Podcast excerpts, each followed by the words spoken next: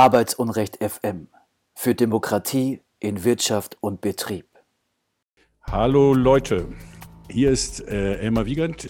Ähm, ich grüße euch aus Köln am Rhein, aus dem Büro der Aktion gegen Arbeitsunrecht in der Luxemburger Straße. Ihr hört die Sendung Arbeitsunrecht FM Nummer 7. Wir zeichnen auf am 18. Februar 2021. Wir sind sonntags um 17 Uhr und dienstags um 18 Uhr auf Radio Flora zu hören. Arbeitsunrecht FM beleuchtet die Schattenseiten der deutschen Wirtschaft. Wir unterstützen aktive Betriebsräte, aufgeweckte Beschäftigte und konfliktbereite Gewerkschaften. Was haben wir heute im Programm? Bremen, Residenzgruppe gegen Gesamtbetriebsrat. Rottendorf bei Nürnberg, erste Betriebsratswahl bei S. Oliver. Lich, Hessen, Betriebsrat gegen Zersplitterung der Belegschaft im Asklepios Krankenhaus. Berlin, Freie Universität gegen Gesamtpersonalrat. Belegschaft des Botanischen Gartens kämpft gegen neue Maßnahmen der Universität, um sie zu deckeln. Im zweiten Teil der Sendung spreche ich mit dem Piloten und Ausbilder Peter Hahn. Er ist Personalratsvorsitzender der Lufthansa Flugschule in Bremen. Sie soll plattgemacht werden. Wir sprechen im Interview über Hintergründe und Möglichkeiten des Widerstands. Jetzt hört ihr Union Busting News und Arbeitsunrecht in Deutschland mit Jessica Reisner. Hallo Jessica. Ja, ich habe heute eine ganze Reihe Aufreger im Programm, wobei es in der Menge nicht viele sind. Die einzelnen Dinge finde ich aber ganz bemerkenswert und krass auch in der Penetranz, wie hier Unternehmen gegen ihre eigenen Beschäftigten vorgehen.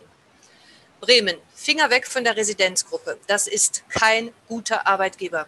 Die Taz berichtet am 16. Februar 2021 über massives Unionbusting bei der Residenzgruppe. Unionbusting ist das systematische Vorgehen gegen Betriebsratsmitglieder zwecks Unterlaufung von Mitbestimmungsrechten.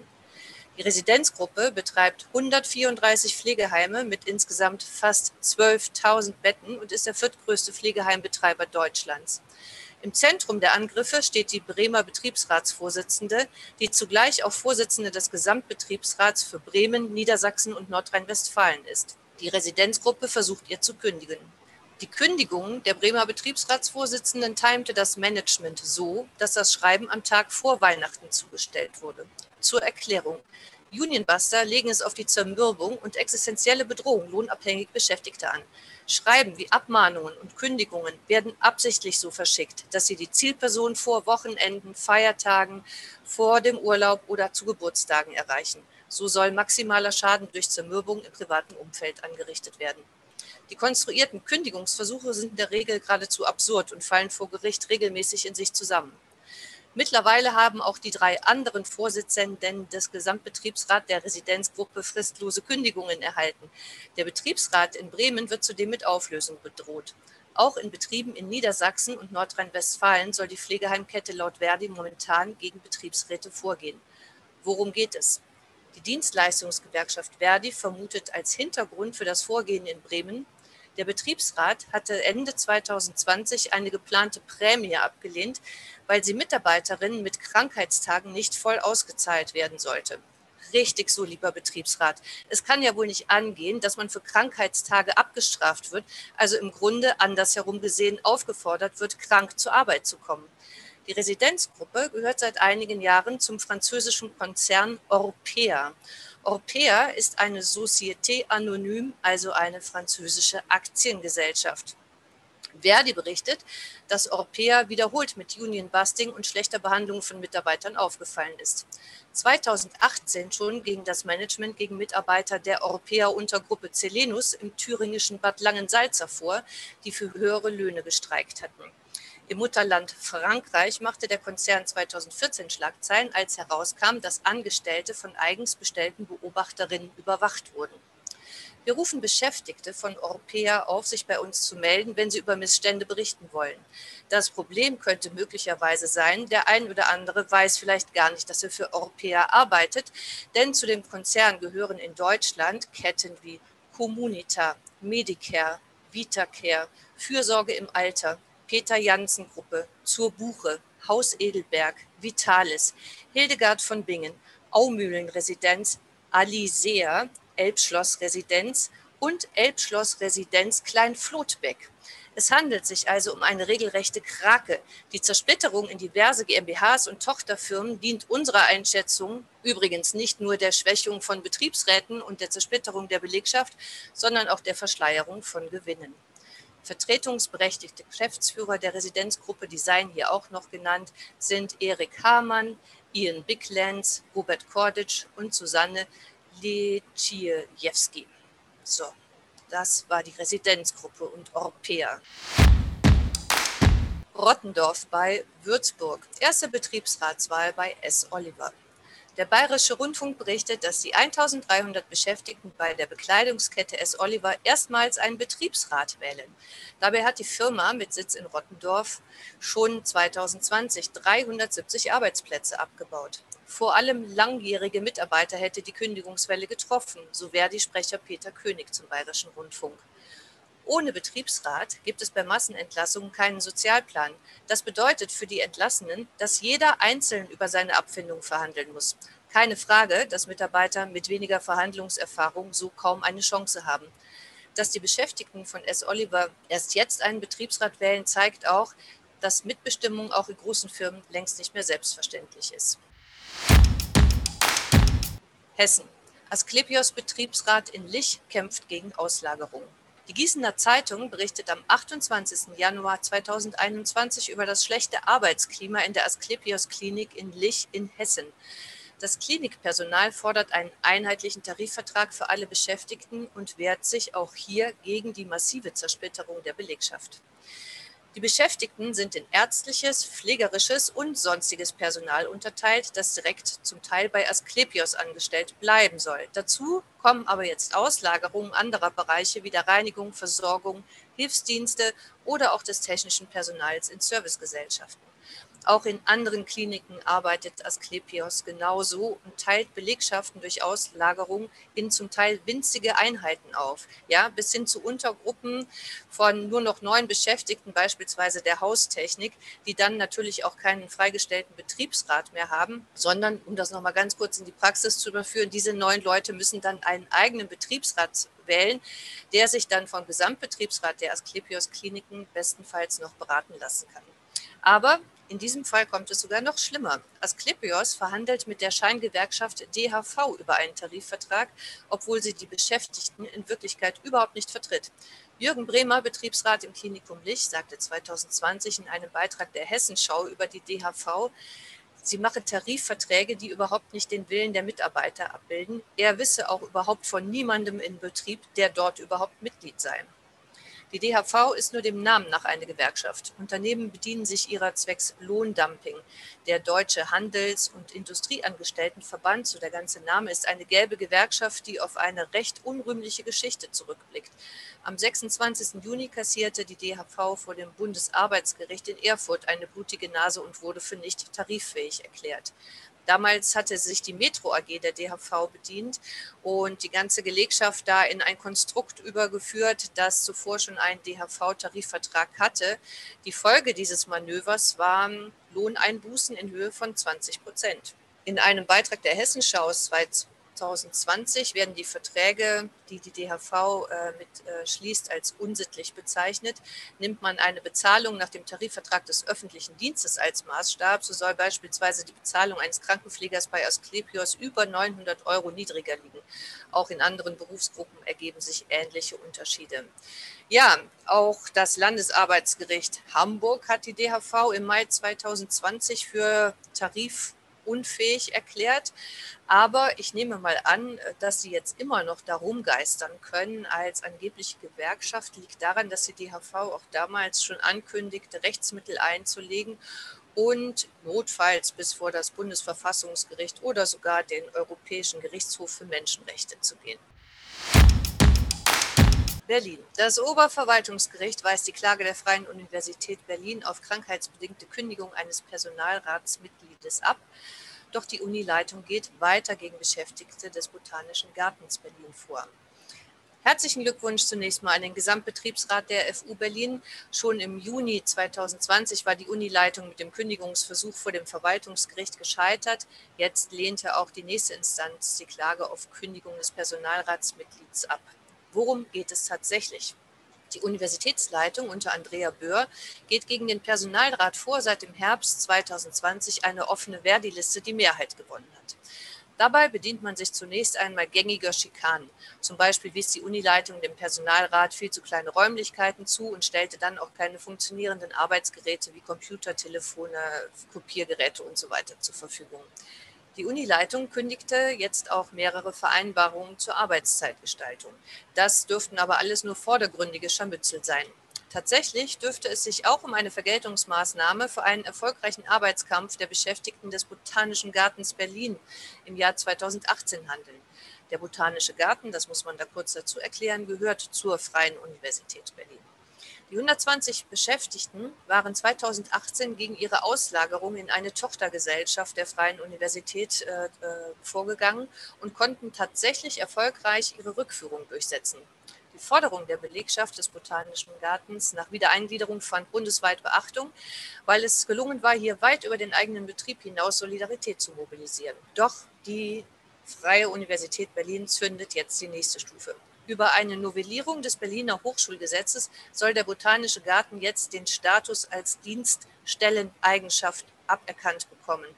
Das hieße in der Folge, dass eben der örtliche Personalrat des Botanischen Gartens aufgelöst würde äh, und das, wo er sich doch als besonders selbstbewusst und durchsetzungsfähig erwiesen hat. In diesem Sinne, solidarische Grüße erstmal von der Aktion gegen Arbeitsunrecht nach Berlin. Und das war es für diese Woche erstmal mit meinen empörenden Neuigkeiten, wie ich finde. Mann, oh Mann, eine ganze Menge Stoff. Wer das alles nachlesen will, das war jetzt zugegebenermaßen ein ziemliches Bombardement an Informationen. Äh, wir bereiten diese Sendung nach. Wir versehen das mit Links äh, auf unserer Seite arbeitsunrecht.de. Ich wiederhole, arbeitsunrecht.de. Und auf YouTube sind wir zu finden unter Arbeitsunrecht FM. Da äh, verlinken wir auch nochmal ähm, Zusatzinformationen zum Nachlesen. Arbeitsunrecht FM für Demokratie in Wirtschaft und Betrieb. Äh, mein Name ist Elmar Wiegand. Ich spreche gleich mit Peter Hahn. Er ist Fluglehrer an der Bremer Flugschule der Lufthansa. Die Bremer Flugschule kämpft um ihre Existenz. Peter Hahn ist Personalratsvorsitzender und vertritt 110 Mitarbeiter, die jetzt soeben um ihre Zukunft bangen. Der Zeitpunkt für die Beschäftigten ist mehr als ungünstig. Die Flugindustrie erlebt soeben womöglich die perfekte Welle oder vielmehr einen Tsunami aus Pandemie, Klimawandel und Automatisierung, also unbemannten Flugobjekten, von denen die Manager der Fluglinien träumen. Das Zusammentreffen von gleich drei existenzbedrohenden Entwicklungen trifft besonders die Piloten hart. Die Pilotenausbildung der Lufthansa wird seit längerem scheibchenweise beschnitten. Hintergrund Tarifflucht. Die Bremer Schule ist tarifgebunden, während die Lufthansa Flugschule in Rostock keinen Tarifvertrag hat. Der größere Rahmen verbirgt sich möglicherweise hinter einem Satz des Lufthansa-Chefs Carsten Spohr. Das Problem der Lufthansa ist der Lufthanseat. Wer Pilot bei der Lufthansa wurde, durfte sich als Teil einer Elite fühlen. Das lag auch an einem knallharten Auswahlprozess der DLR-Prüfung, die nur wenige bestanden. Es lag aber auch an einer Top-Ausbildung, die weltweit höchste Standards äh, hatte. Ein Kollateralschaden für das profitorientierte Lufthansa-Management war wahrscheinlich, diese Pilotenelite weiß, was sie kann, sie weiß, was sie wert ist, sie verhandelt hart mit dem Management und sie ist der, mit der Vereinigung Cockpit sehr gut organisiert und im Ernstfall auch streikfähig. Diese Art von Berufsehre oder gar Stolz ist offenbar als kontraproduktiv erkannt worden. Um Gewerkschaften zu schwächen, ist es auch wichtig, den Beschäftigten nie das Gefühl zu geben, sie wären etwas Besonderes und sie schon gar nicht ihre Macht spüren zu lassen und wenn sich Gewerkschaften bilden, diese auch äh, klein zu halten und zu bekämpfen. Äh, nach dieser Vorrede ähm, bitte ich ähm, Peter Hahn in den Raum. Ja, äh, schönen guten Tag, Herr Wiegand. Grüße Sie. Ja. Was ist die Lufthansa Flugschule überhaupt? Erläutern Sie ähm, kurz, was ist das Besondere? Ja, äh, sehr gerne. Ja, die äh, Verkehrsfliegerschule der Lufthansa in Bremen ist ähm, eine Flugschule, die exklusiv für den äh, Konzern Lufthansa ähm, konzipiert wurde, schon viele Jahrzehnte. Äh, also mit Gründung der Lufthansa nach dem Zweiten Weltkrieg hat man auch eine Schule letztendlich ins Leben gerufen, um die Regeneration der Piloten frühzeitig äh, mitsteuern zu können ähm, da Piloten wie andere Arbeitnehmer ja auch, auch die, den Nachteil haben, dass sie irgendwann mal alt werden und nicht mehr arbeiten können, müssen sie ja durch neue Piloten ersetzt werden. Und um da eine verlässliche äh, Regeneration zu gewährleisten, hat man eine eigene Schule ins Leben gerufen. Das ist über die Jahrzehnte gewachsen. Ähm, die Lufthansa-Schule, das Besondere hier war immer, dass die Lufthansa darauf Wert gelegt hat, dass die Piloten äh, auch als oder die Ausbilder auch selber Piloten waren auf den Verkehrsflugzeugen, um letztendlich frühzeitig den angehenden Piloten schon das Arbeitsklima zu vermitteln. Also neben der reinen äh, Theorie oder dem äh, strengen praktischen Vorgaben, was jetzt ein Flugschüler erfüllen muss, war es auch wichtig, dass man ihnen den Geiste des, wie im Cockpit zusammengearbeitet wird, wie der äh, ja, wie die Corporate Identity sein soll. Das wollte man den Schülern von vornherein authentisch äh, zeigen, indem man auch Leute einsetzt, die Verkehrspiloten selber sind. Und das ist über viele Jahre gewachsen oder Jahrzehnte gewachsen. Und ähm, alle die äh, der 5000 äh, Piloten, die bei Lufthansa tätig sind, sind eigentlich durch diese Schule gegangen. Und äh, das hat sich, äh, äh, also jeder verbindet was mit der Flugschule Bremen, weil er dort selber war. Und auch branchenweit, äh, weltweit hat man diese Flugschule geschätzt für die hohe Qualität an Schülern, an künftigen Piloten, die wir da generiert haben. Ja, eine Besonderheit der Flugschule, entnehme ich der Pressemitteilung, äh, ist, dass dort auch die Lufthansa, äh, die Bundeswehr ausbildet, also eine Verschränkung von äh, militärischem und zivilem Flug.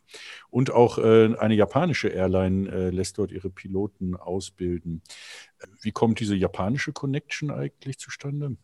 Ja, die Lufthansa-Schule in Bremen hat ähm, vor circa zehn Jahren angefangen damit, eine andere Lizenz ins Leben zu rufen. Also früher war es immer die normale Verkehrspilotenlizenz.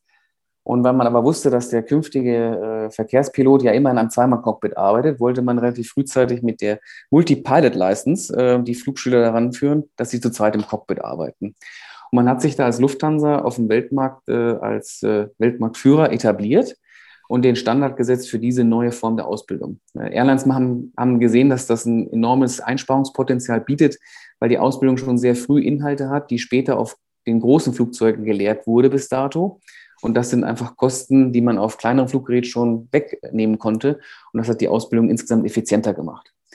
Die äh, All Nippon Airways äh, hat dann von diesem Programm mitbekommen und wollte das für ihre eigene Airline äh, einführen und hat dann letztendlich äh, ein Ausschreibungsverfahren gehabt, was weltweit ging.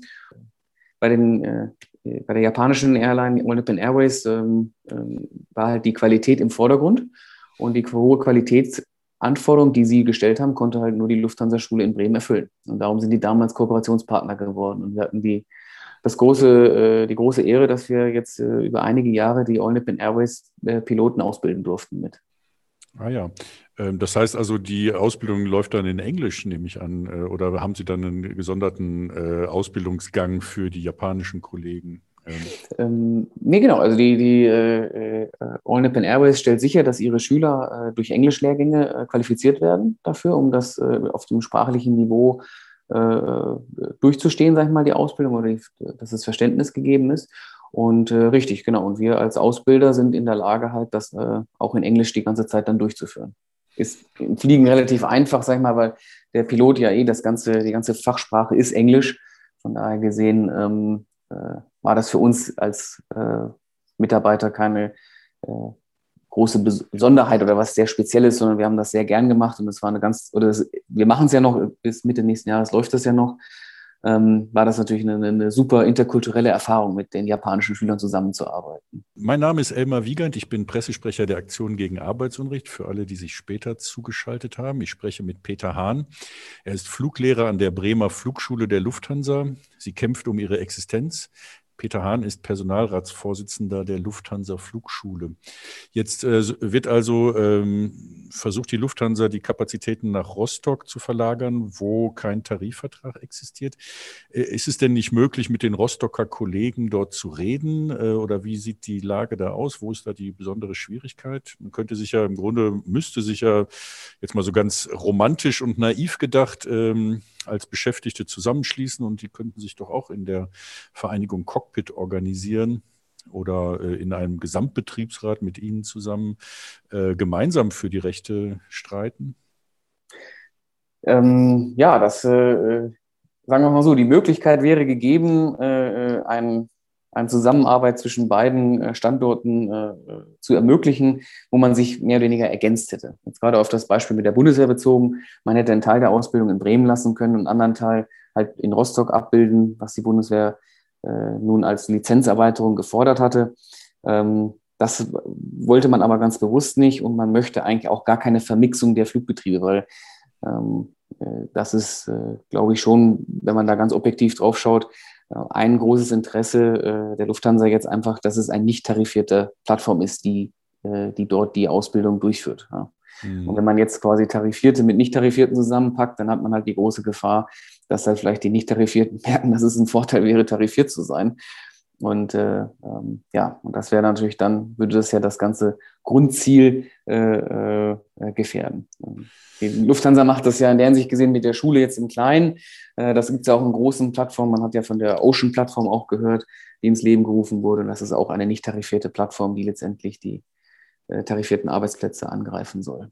Ja, also eine, eine, neue Fluglinie, die jetzt in der Mache genau. ist, nicht wahr? Also es geht, glaube ich, um äh, transatlantische Flüge, oder? Wie Richtig, ja. Mhm. Touristische ja, genau. transatlantische Flüge, ja, oder ähm, weltweit, genau. ja. Reden wir kurz über die aktuelle Situation. Es, äh, man kann jetzt über Flugverkehr und äh, die Ausbildung von Piloten, überhaupt die ganze Branche nicht reden, ohne äh, über Corona, den Lockdown zu sprechen nach dem 11. September gab es ja bereits einen Ausbruch, äh, Einbruch in der Pilotenausbildung. Aber äh, gemessen am 11. September ist Corona natürlich äh, eine viel größere Erschütterung. Also steht das bei Ihnen jetzt komplett still? Ähm, wie, wie ist die derzeitige Lage? Also für uns an der Verkehrsligaschule ist es so, wir haben weiter noch den Betrieb am Laufen, da wir die Bundeswehr, die ja bei uns auch die Drohnenpiloten äh, quasi, die brauchen eine aktive Fluglizenz, damit sie im Einsatz die Drohnen führen dürfen, äh, damit die weiter diese Lizenz erhalten können. Äh, und das ist ja äh, durchaus als systemrelevant zu bewerten. Äh, darum haben wir da einen Betrieb am, am Laufen oder einen, auf ja, kleinen Prozentsatz an Betrieb an Laufen, wo unsere Kollegen eingesetzt werden. Ähm, Im Großen bei der Lufthansa ist, äh, ja, kann man ja aus den Zahlen äh, ablesen, ist es äh, jenseits der, was ich 20, 30 Prozent des ursprünglichen Flugaufkommens, was noch stattfindet.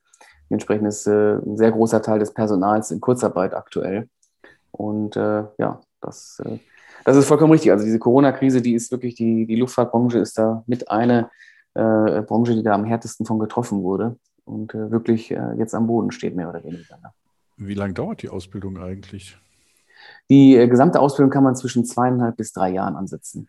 Okay, und wie viele Jahrgänge werden jetzt sozusagen gestrichen? Oder, ähm ähm, man hat jetzt die Ausbildung erstmal komplett ausgesetzt. Äh, man will jetzt sukzessive wieder anfangen, die, die noch im System sind, die Schüler, ähm, äh, für, zu Ende auszubilden, aber das sind nicht viele. Ähm, da reden wir von, boah, also das sind sicherlich drei Jahre an, äh, an Flugschülern, die jetzt da mehr oder weniger erstmal äh, gegroundet werden, die nicht weiter ausgebildet mhm. werden. Okay. Mhm. Ich ähm, erforsche die Arbeitsbedingungen von äh, Piloten und Pilotinnen in Deutschland und habe da auch ähm, bereits einige Interviews geführt. Daher weiß ich, dass also nach dem 11. September ist da auch so eine so einen Ausbildungsstopp gab und dann im Nachhinein ähm, eben auch ganze Jahrgänge fehlten. Da gab es dann am Ende wieder eine Verknappung, ähm, dadurch, dass jetzt erstmal nicht oder kaum ausgebildet wurde oder Leute ihre Ausbildung abgebrochen haben. Ähm, ja, womit rechnen Sie? Also da gibt es jetzt unterschiedliche Szenarien und Spekulationen.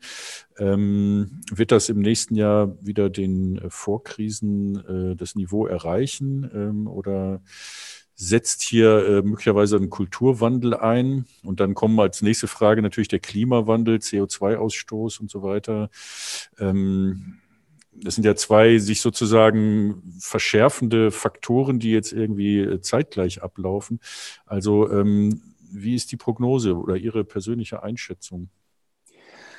Ja, das ist natürlich, äh, die ist sehr, sehr schwer. Also äh, unsere, unsere, unser Management geht ja davon aus, dass wir äh, nur noch ein vermindertes oder ein, ein, deutlich geringeres ins, äh, gesamtes Flugaufkommen sehen werden, weil da die Geschäftsreisen ausbleiben, ähm, da die jetzt ja alle feststellen, wie äh, gut das ja auch über den Computer geht, äh, Meetings teilzunehmen.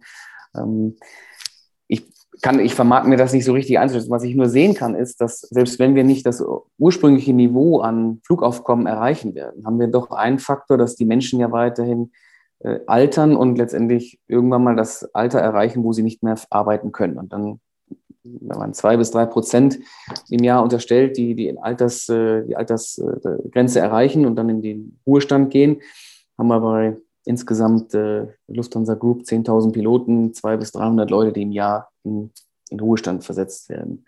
Und äh, da kann man sich natürlich selber ausmalen, dass wenn ich die nicht äh, ersetze, dann wird mein Personalkörper auf Dauer kleiner. Und äh, sprich, auch wenn ich vielleicht nur noch auf 70 oder 80 Prozent des ursprünglichen Flugaufkommens komme, äh, wenn mein Personalkörper mitschrumpft, dann bin ich ja trotzdem irgendwann bei 100 Prozent Auslastung. Und irgendwann, wenn ich jetzt nicht nachführe, würde ich dann einen Pilotenmangel reinlaufen. Und das würde jetzt von gewerkschaftlicher Seite, was da die Prognose ist, kann man da schon von ausgehen, dass in drei bis fünf Jahren wir durchaus dann auf der anderen Seite der Kurve sind. Ne? Ja, reden wir nochmal über den Konflikt und den Ausblick auf die äh, nahe und mittelfristige Zukunft. Also ist der Rückzug der Bundeswehr aus äh, dem letzten Jahr vielleicht sogar Teil eines konzertierten Manövers, um die Flugschule zu schleifen? Und am Ende äh, eben die Gewerkschaft zu treffen oder äh, ist das zu weit hergeholt? Also äh, ich würde es ausschließen, dass es eine von vornherein geplante Aktion war. Ich denke einfach nur, dass jetzt hier viele Umstände zusammenkamen und man hat jetzt äh, die Akteure, äh, Lufthansa, Management, äh, Bundesministerium der Verteidigung, ähm, haben da einfach unabhängig voneinander jeweils Möglichkeiten gesehen, etwas umzusetzen, was sie äh, geplant haben. Also beim Lufthansa-Management zu sagen, okay, wenn ich die Bundeswehr als festen Bestandteil konjunkturunabhängigen Kunden aus Bremen rausnehme, dann ist ist das Ding äh, fragiler und ich kann es halt in der nächsten Krise oder halt in einer Krise sogar dann dem Ende zuführen, die Verkehrsfliegerschule. Ne? Weil wenn ein immer zahlender Kunde nicht mehr da ist, dann ist die, die Daseinsberechtigung nicht mehr gegeben wirtschaftlich irgendwann. Und äh, darum war es halt, denke ich mal schon, hat man auf die Möglichkeit in gewisser Weise gewartet, die Bundeswehr jetzt als festen Kunden äh, äh nach Rostock oder an eine andere Plattform zu schieben.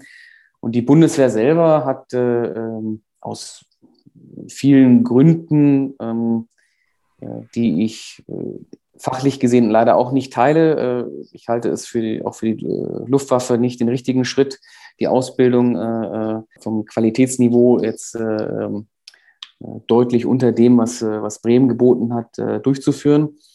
Ähm, weil gerade auch Militärtransportpiloten ähm, in Einsätzen und vom ganzen Aufgabenspektrum in so einem dynamischen Szenario sind, dass die durchaus die höchsten Standard an Ausbildung genießen sollten. Ja. Mhm. Und äh, die Bundeswehr hat in der Hinsicht, das Verteidigungsministerium hat hier sich, glaube ich, wenig Gedanken gemacht, was es mit dieser Entscheidung auf die Tarifpolitik für einen Einfluss hat. Und äh, das kritisieren wir als Mitarbeiter, das kritisiere ich als Bürger und das kritisiert in der Gewerkschaft und das sollte gewerkschaftlich ein Grundkonsens sein in der Gesellschaft, ähm, dass ein staatliches Organ hat eine gewisse Handlungsethik. Und wenn ich mit Steuergeldern äh, Tarifflucht unterstütze, ob ich es weiß oder nicht, aber das muss ich wissen. Ich muss wissen, wer mein Auftragnehmer ist. Und wenn ich da quasi mich vor den Karren einer Antitarifpolitik spannen lasse, dann äh, äh hat man eine große Schuld daran, dass ähm, tarifierte Arbeitsplätze abgebaut werden.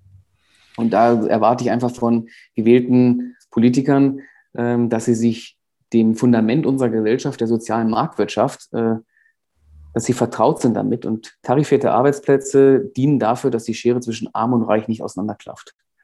Und äh, darum ist das auf das Schärfste zu verurteilen, dass das BMVG gar nicht diese Dimension berücksichtigt hat.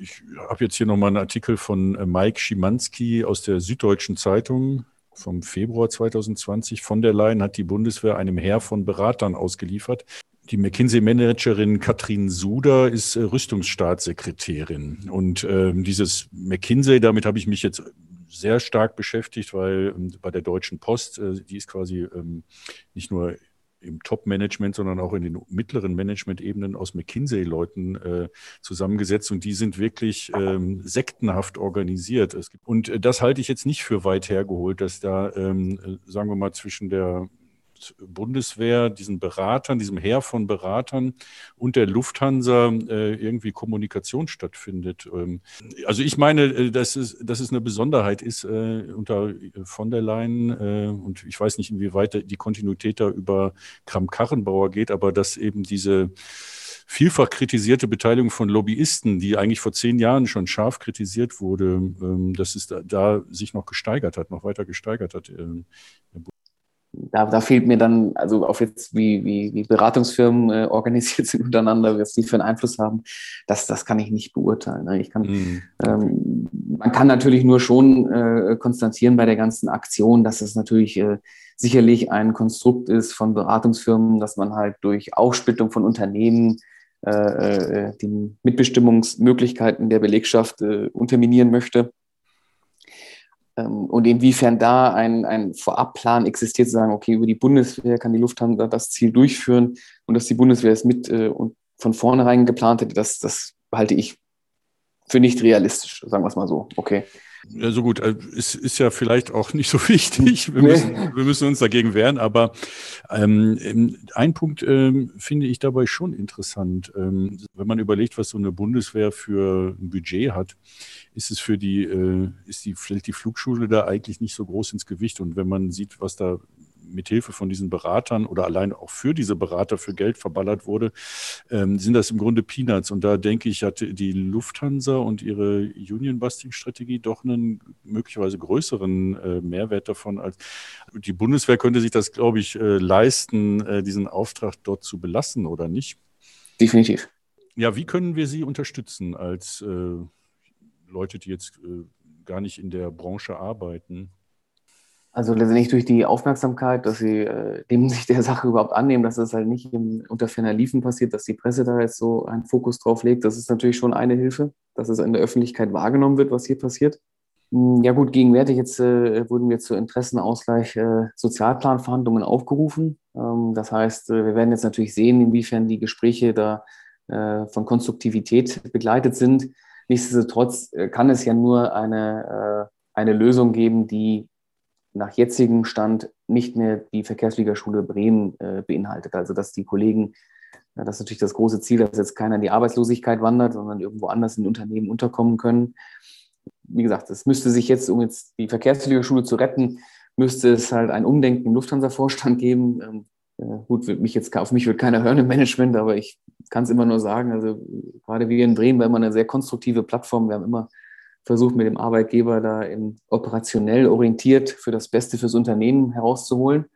Und die Tür wäre weiter offen. Man müsste uns nur anrufen und bereit sein, mit uns darüber zu reden. Und, äh, mhm. Letztendlich, weil Bremen hat auch die Möglichkeit in unserer Ausbildung, äh, wir haben halt auch noch weiteres äh, Optimierungspotenzial, was wir äh, dargelegt haben mit unserer Geschäftsführung. Und äh, weil Sie gerade sagten, Klimawandel, CO2-Ausstoß, wir könnten sogar ein Pilotprojekt werden, äh, ein Leuchtturmprojekt für die gesamte Luftfahrtbranche, dass wir unsere Ausbildung so modernisieren, dass wir die CO2-Abgaben oder Ausstöße noch weiter reduzieren. Und das wäre, und das wird irgendwann noch ein Thema werden für die Gesellschaft. Und dann hat man sich leider jetzt mit diesem Modell, was man sich jetzt entscheidet als Lufthansa, hat man halt einen Ausbildungsgang gewählt, der wird auf jeden Fall sehr viel CO2 produzieren. Ja.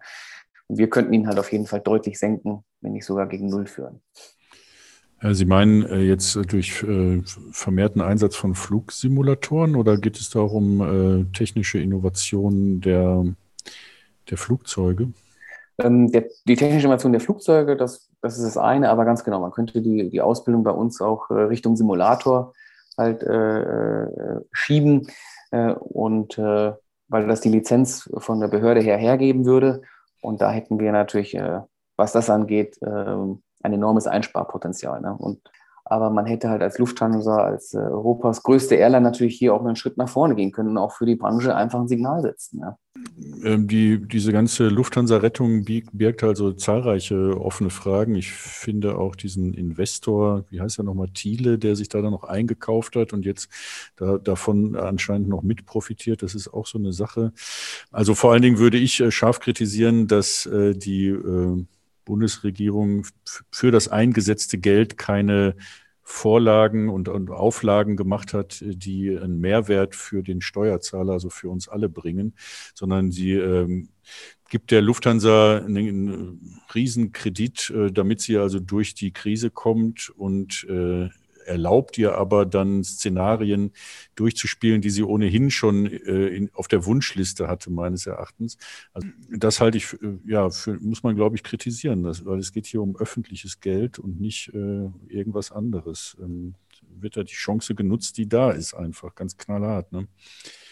Ja, man ist sich dieser gesellschaftlichen Dimension, glaube ich, nicht bewusst, ne, was man da anrichtet. Und ich meine, äh, so wie Sie es sagen, ich meine, äh, wahrscheinlich ist auch ein tarifierter Arbeitsplatz bei der Lufthansa auch, hat auch eine Signalwirkung, wenn der abgebaut wird oder dort halt dementsprechend diese äh, mitarbeitertechnische äh, äh, Organisation gebrochen wird, die dazu führen wird, dass es halt auf andere Branchen auch Auswirkungen hat. Ne? Und ich meine, ich weiß, dass viele Kollegen, äh, die jetzt nicht bei Lufthansa fliegen, aber mit denen wir dennoch, weil die Luftfahrtbranche ist eine kleine Community, die sich austauschen, die immer sagen, ey, ihr müsst die Fahne hochhalten, weil wenn ihr abgebt ordentlich, dann werden wir noch mehr abgeben. Ne?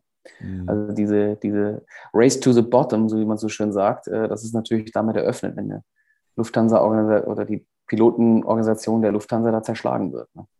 Arbeitsunrecht FM für aktive Betriebsräte und selbstbewusste ArbeiterInnen. Okay. Mein Name ist Elmar Wiegand. Ihr hört Arbeitsunrecht FM. Ich sprach mit Peter Hahn. Er ist Fluglehrer, Pilot und äh, Personalratsvorsitzender an der Bremer Flugschule der Lufthansa. Sie kämpft um ihre Existenz. Ähm, wir sind, senden jeden Sonntag um 17 Uhr auf Radio Flora äh, und jeden Donnerstag um 17 Uhr live ähm, auf YouTube. Äh, jetzt hole ich noch mal die Jessica in den Raum. Ja. ja. Hallo Jessica. Es war ja jetzt ein langes Interview. Ähm, ja. Ähm, es ist so, dass mich der Bereich Flugverkehr besonders interessiert, weil wir eine Studie prekäre Piloten äh, machen und da interviewe ich ähm, Piloten über ihre Arbeitsbedingungen, verfolge auch die ähm, Situation, äh, will auch noch weitere Interviews führen. Äh, alle, die das jetzt hören sollten, können sich, mögen sich gerne bei mir melden.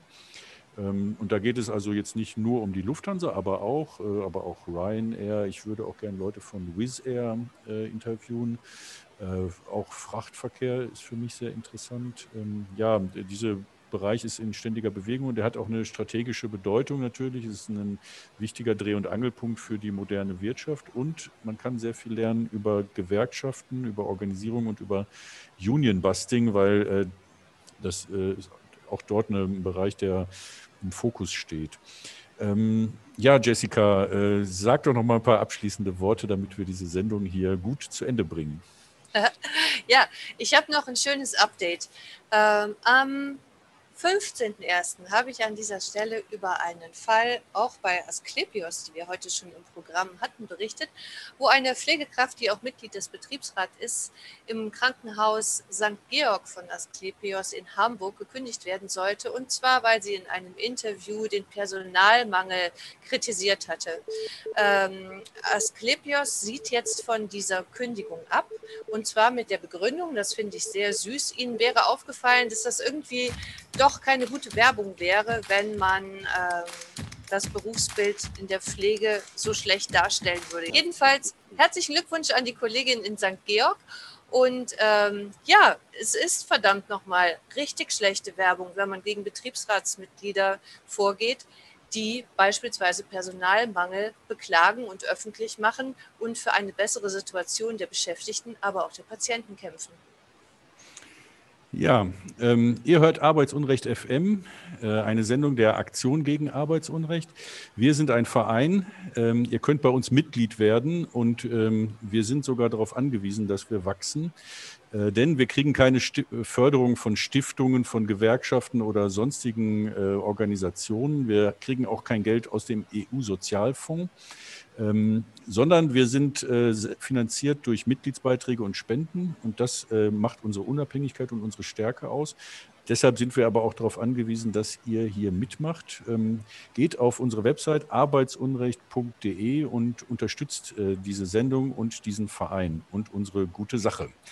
Ansonsten bleibt gesund oder werdet gesund, haltet die Ohren steif. Wir sehen uns nächste Woche und hören uns nächste Woche an dieser Stelle wieder. Mein Name ist Elmar Wiegand. Ich sage Tschüss.